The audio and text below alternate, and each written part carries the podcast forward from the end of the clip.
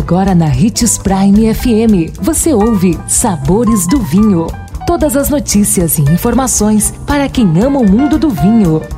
Apresentado por Sabores do Sul, Adega Emporium. Sabores do Vinho. Olá, seja bem-vindo você que curte as informações do mundo do vinho. Sou Marno Menegatti, sommelier internacional da adega Sabores do Sul Granvino. E continuando com a nossa série, o que são os taninos e por que eles são tão importantes, quais vinhos são mais ou menos tânicos? Existem alguns fatores que podem deixar um vinho mais ou menos rico em taninos, e é deles que vamos falar agora. Acompanhe. O amadurecimento da fruta, por exemplo.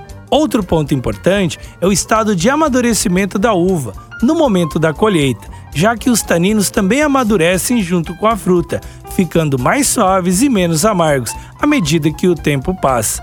Nossa dica é provar um belo primitivo italiano, que a uva é colhida bem madura e o vinho fica mais aveludado, pois os taninos são suavizados por a uva estar bem madura. Segunda-feira estaremos de volta com mais um programa sobre o que são os taninos e por que eles são tão importantes. Não perca! Se você gosta do mundo do vinho, siga nosso canal no YouTube, se chama Gran Vino Empório. E lembre-se que para beber vinho, você não precisa de uma ocasião especial, mas apenas uma taça, um brinde, tchim-tchim. Por que o coelhinho só bota ovo na Páscoa? Tem pergunta que é difícil de responder. Já qual é o melhor chocolate e onde encontrar, todo mundo já sabe. Exclusivamente na Sabores do Sul você encontra os chocolates Offner. Uma linha surpreendente para você presentear com sabor e sofisticação aquela pessoa especial. Além de muitas outras opções. Venha conferir.